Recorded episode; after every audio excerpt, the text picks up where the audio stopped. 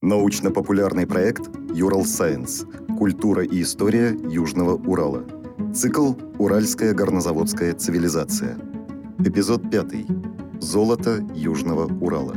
Читает кандидат исторических наук Николай Александрович Антипин.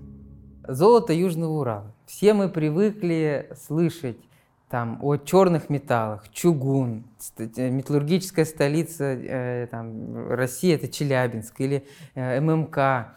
Но э, Южный Урал это не только черные металлы, не только э, там, медь, и все, что с этим связано, но и золото. Хотя вот так, иногда вопрос, при чем тут золото, откуда золото? На самом деле наш регион, вот Южный Урал, Южное Зауралье и Челябинская область, которая объединила в себе разные природные зоны, в этом и уникально, разнообразие. Тут и богатые э, сельскохозяйственные угодья, и металлургия, и вот э, золото. Золото – это металл, который всех будоражит, он всех удивляет, он многих привлекает. Это, безусловно, такое отдельное явление культуры. Э, золото важно к себе само по себе, как э, ценность и как культурная, художественная ценность. Применение золота многообразно и так далее. То есть мы все мы знаем, что э, ну, вот есть понятие там, золото партии или золотой запас – этим сказано значение золота.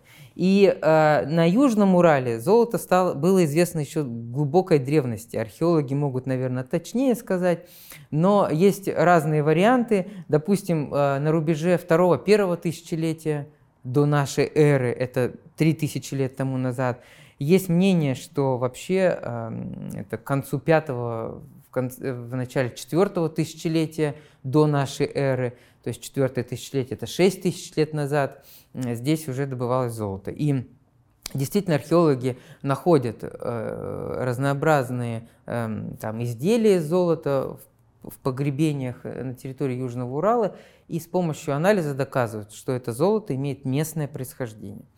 Но добыча и производство золота вот таких единичных изделий – это одно – а все-таки промышленное освоение э, этих золотых запасов – это совсем другая история. И вот об этом мы сегодня и будем говорить.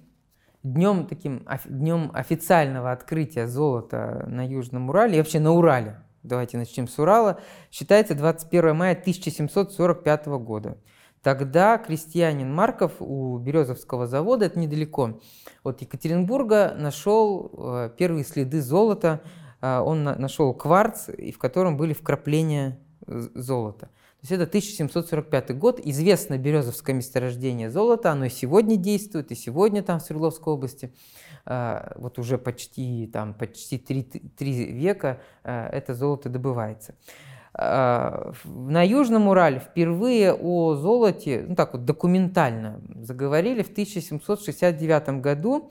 Это связано с Э, экспедиции э, Петра Симона Паласа. Он в своих записках зафиксировал, что вблизи озера Кундравы, недалеко от Миаса, есть следы золота, там добывают золото или говорят о том, что есть золото. Вот. И э, затем уже э, стало понятно, что золото на Южном Урале есть почти везде. Есть даже у нас поговорка, я приведу, где лывка, там и промывка. То есть где лужа, там и промывка. Это вот э, уральская старая поговорка, которая говорит, что мыть золото на Урале можно где угодно. По крайней мере, по всему течению реки Миас в пределах Челябинской области и в центре города Челябинска.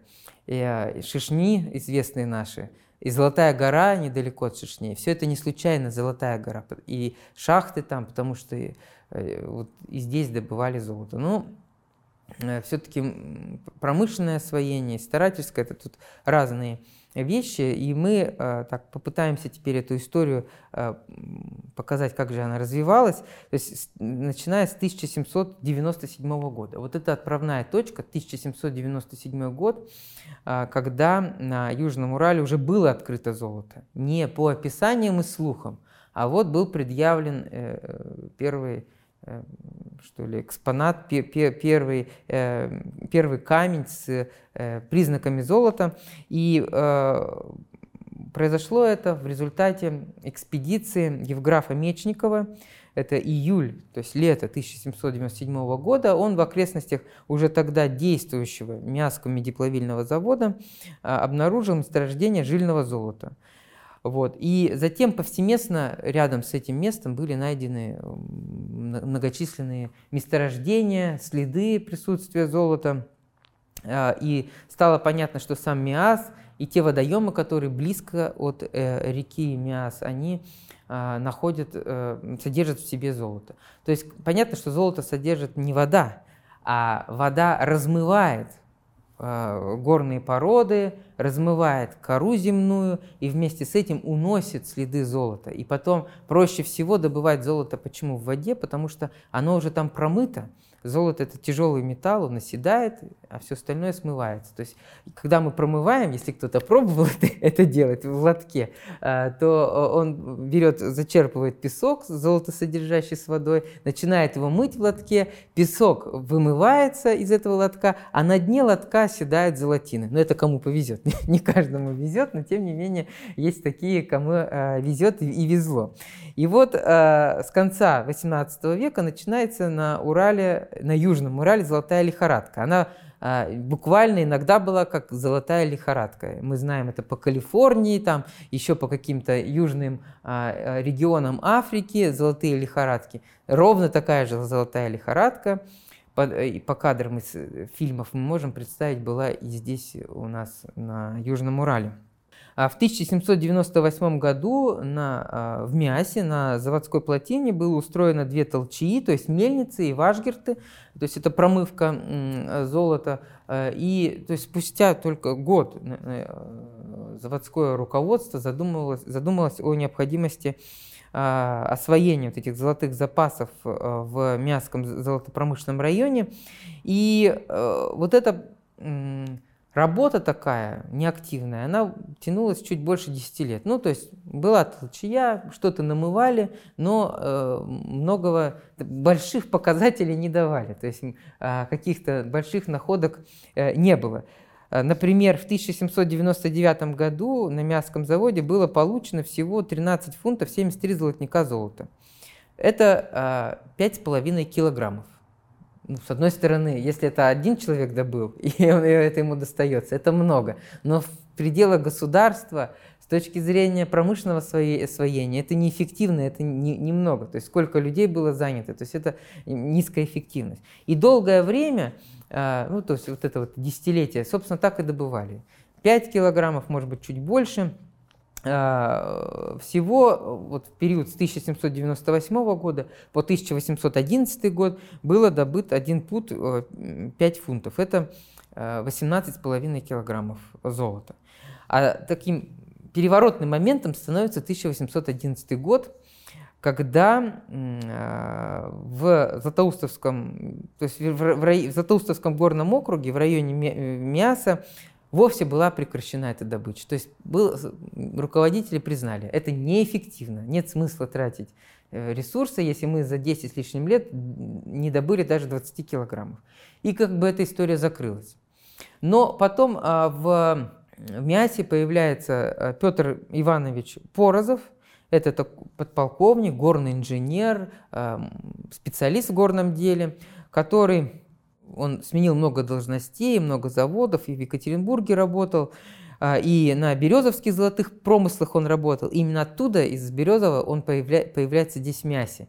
И, видимо, там, зараженный вот этой идеей и результатами, он пытается здесь а, все-таки наладить добычу золота. И в 1730, 1823 э, году э, обнаруживает это золото вновь и организовывает его добычу уже на новых основаниях.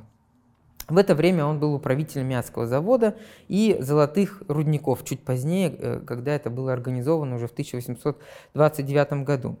А в 1823 году по инициативе Петра Порозова организуется несколько приисков. Это Атлянский, Владимирский, эм, Новопавловский, Чернореченский и другие, другие, другие. Самый главный из них Царево-Александровский, это 1824 год. А, в, а, к 1835 году в Мянском районе было известно около 200 приисков, на которых золото могло добываемо с выгодой, как э, писали э, в документах. И вот с этого момента можно говорить об активном, интенсивном, э, активной, интенсивной золотодобыче у, у нас в регионе.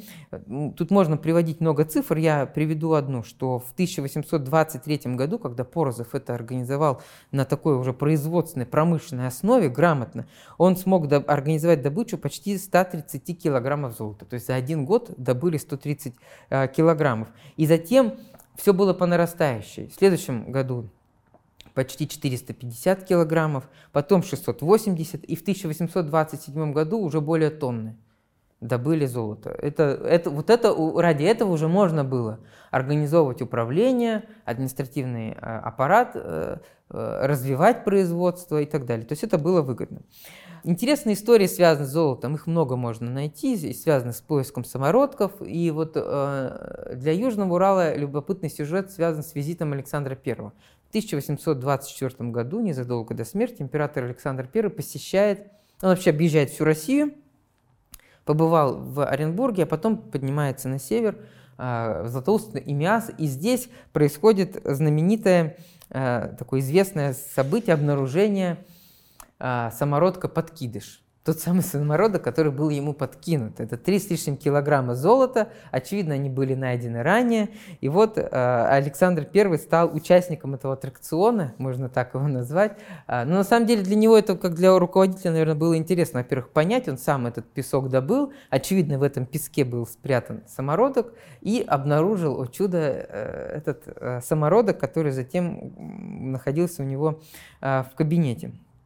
То есть он осмотрел золотоносные рудники, но э, э, вместе с этими курьезами были и вполне серьезные случаи, и важные случаи с точки зрения науки, геологии. Э, Урал дал э, российской коллекции немало самородков. И самый известный из них – это Большой треугольник. Это вообще самый крупный самородок в Евразии – найдены когда-либо. И он сейчас хранится в алмазном фонде в Кремле, каждый может на него посмотреть. Самородки тем и интересны, их не плавят. То есть есть самородки, которые сохраняются, и они, их ценность выше в виде самородка, а не в виде слитка э, золота. И вот большой треугольник, он был найден в 1842 году. А вес его чуть больше 36 килограммов. Ну, это э, внушительно. Хотя в мире есть и больше самородки, 70 килограммов и больше. Это не самый крупный, но для Евразии это крупный. То есть это чуть больше двух пудов он весил. А, найдено был на Царево-Александровском прииске. Царево-Александровский назван в честь Александра I. И мы знаем имя этого казенного мастерового Миасского завода. Никифор Сюткин. Всего, всего ему было 18 лет. Это, конечно, наверное, было самое интересное и знаковое событие в его жизни. Вот, надо сказать, он получил за это вознаграждение. То есть э, этот самородок, когда он его обнаружил, он, естественно, был описан, он был направлен в Екатеринбург, там взвешен, обследован. До этого с него сделали слепок. Аносов Павел Петрович, э, управитель Златоустовских заводов, и этот слепок до сих пор хранится в Златоустовском музее. И потом определили стоимость, исходя из стоимости, это 28 тысяч рублей, автор этой находки получил свое вознаграждение, это 1266 рублей. А, немного, ну, немало, 1266 рублей, это, надо сказать, фантастические а, деньги, он такие бы за жизнь никогда не заработал, если бы работал всю жизнь. Ну, там, конечно, трагичная история связана с этими большими деньгами, золото, золотая лихорадка – это как большие находки, большие приобретения, так и большие потери. И немного я потом скажу о повседневной жизни э, золотоискателей. Но кроме э, вот этого самородка «Большой треугольник», есть еще несколько, которые были найдены на Южном Урале. Это, допустим, желанный незнакомец 24 килограмма, зайчьи уши 3,5 э, килограмма, большой таилгинский и малый таилгинский, это э, один из них 15 килограммов, чуть меньше, другой почти 10 килограммов. Тылга, река Тылга, там есть небольшая деревня Тылга, если вы там путешествуете, то можете увидеть, все изрыто вокруг этой Тылги, канавами, ямами, это все исследовалось на предмет золота. И именно в этих вот эм, в этой местности были обнаружены самородки не случайно. Потому что мы видим, что там все-таки есть это золото. То есть самородки это, конечно, интересно, но это все-таки тоже не промышленное освоение. То есть а, самородки не дают такого объема и интенсивности поисков. Но э, с точки зрения науки это э, очень интересно. Вот, то есть Мяский район, Мяская дача, окрестности Мяса, а, завода, теперь города, они стали таким первым крупным центром золотодобычи на Южном Урале, но не последним. То есть потом, и мы к этому перейдем, развитие переместилось немного Э, южнее. Подъем уровня золотодобычи на Южном Урале вот в 30-е, 40-е годы 19 века был связан с разрешением частных золоторазработок. И у нас в архиве хранится огромное количество дел. Один из самых пухлых фондов – это фонд, посвященный золотодобыче. Любой мещанин, крестьянин, купец, или кто хочешь, дворянин или чиновник – мог взять в аренду землю и заниматься золотой разработками. На каждый золотой прииск заводилось дело. В этом деле подробно описана э, территория, подробно зафиксированы все границы, чтобы он не вышел за эти границы. Рядом еще один, еще один, еще. То есть вокруг много э, старателей работает. То есть он, этот э, золотопромышленник не сам, мог не сам работать на этой земле, но он мог арендовать, нанимать рабочих. И если ему везло, то это был выгодный бизнес возможность участия там вот этих вот частных предпринимателей э, способствовала развитию этого бизнеса. Собственно, с этим и связана золотая лихорадка. Золотая лихорадка – это возможность любого человека попытать удачу, приехать, попробовать, найти и продолжить, не найти, разочароваться и уехать. То есть это вот две модели поведения, и некоторым везло, многим не везло, и с этим связаны, конечно, а, разные драматичные истории. А, разрешение Комитета министров 1842 года на ведение частных промыслов на землях Оренбургского казачьего войска, они до сих пор были исключены. Оренбургское казачье войско – это такое особая территория на Южном Урале и в Оренбургской губернии – так вот, это разрешение спровоцировало развитие золото, золотопромышленности на территории Оренбургского казачьего войска, и появляется целая система приисков, э, качкарская система приисков. То есть Качкарь, он и сегодня существует, Пластовский район э, сегодня существует. Это был э, второй центр развития золотопромышленности э, на Южном Урале, и там есть имена Бакакина, Симонова и других, которые стали действительно богатеями, магнатами. Они строили, вот Краеведческий музей в Миасе э, располагается в особняке Симонова. Это дом, построен на золотые деньги. Храмы, дома, школы, больницы, то есть они благотворительностью активно занимались. И вот э, Качкарь дал э, немало золота и до сих пор дает, мы об этом тоже скажем. А в 1850-е годы то есть середина 19 века, когда на золотодобывающих предприятиях казны и частных горных округов отмечался такой значительный спад производства, вот на этих частных приисках, наоборот, был рост. И э, мы по цифрам это видим. В 1860 году на всем Урале было добыто чуть более 5 тонн золота. Из них э, 2800 килограммов, то есть более половины, было добыто как раз на землях Оренбургского казачьего войска, то есть это в Качкаре и его окрестностях. И вот э, Качкарь и Пласт и его окрестности становятся вторым таким центром развития золотопромышленности, и особенно активно э, это, э, этот центр получил развитие в конце 19 начале 20 века, когда э, правительство разрешило иностранному капиталу участвовать в золотопромышленности, в золотодобыче. Французы, бельгийцы активно э, этот, это использовали, и э, были организованы совместные фирмы, отдельные фирмы. Они добывали это золото на территории русского государства, и в том числе вот в, э, в Качкаре. А, допустим, анонимное общество качкарских золотых приисков, и оно было учреждено бельгийцами в 1897 году. Несколько слов нужно сказать все-таки о повседневности э, и о, и о людях, которые э, работали на этих золотых приисках. А, основным источником рабочей силы на казенных и частных золотых промыслах э, Южного Урала являлись, во-первых, сначала государственные крестьяне, потом мастеровые, потом вольные крестьяне, это уже после отмены крепостного права, а, казаки, башкиры, типтярское население и так далее. В общем, разнообразное население.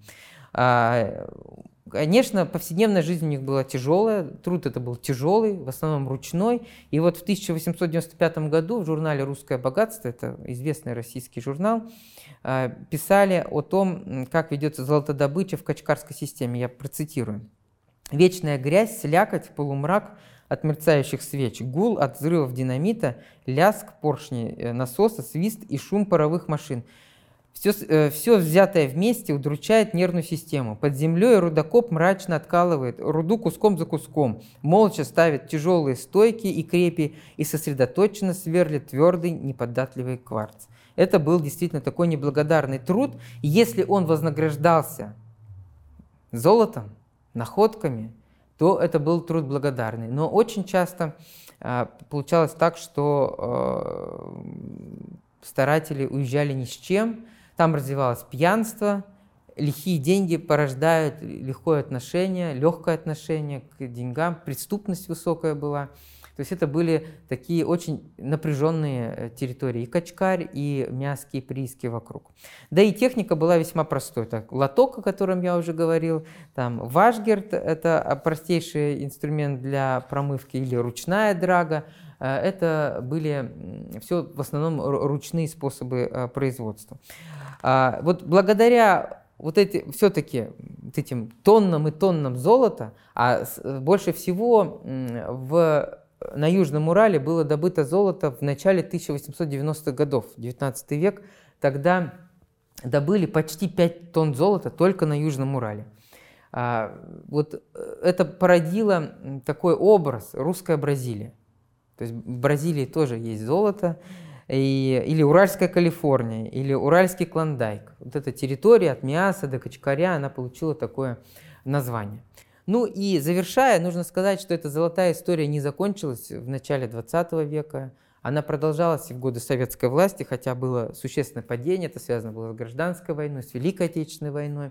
Но э, действовала фирма, э, компания государственное предприятие МИАС золото, потом Южурал золото. И сегодня Челябинская область тоже славится добычей золота. Может быть, мы это не видим в повседневной жизни, но до 7 тонн золота ежегодно добывается в Челябинской области. Это немного. Но если мы посмотрим на карту России, то, в общем-то, в России не так много золотоносных районов. Это может быть Карелия, это Урал, это Алтай, Магадан и Дальний Восток. И в данном случае Урал тут тоже, а, он весь Урал, от южного до северного, по всей гряде Уральских гор добывают золото. И Челябинск в, этом, а, в этой гряде занимает такое важное значение. Мне кажется, это очень интересная история, а, которая ну, показывает, насколько богаты и неистощимы недра. Ведь на, на одном и том же месте золото добывается уже более двух столетий. Да, меняется технология от промывки теперь перешли к химическим способам производства. А, но а, золото по-прежнему продолжает манить, привлекать и э, откладываться в золотом запасе России. Подкаст подготовили креативные индустрии Урала при поддержке гранта губернатора Челябинской области.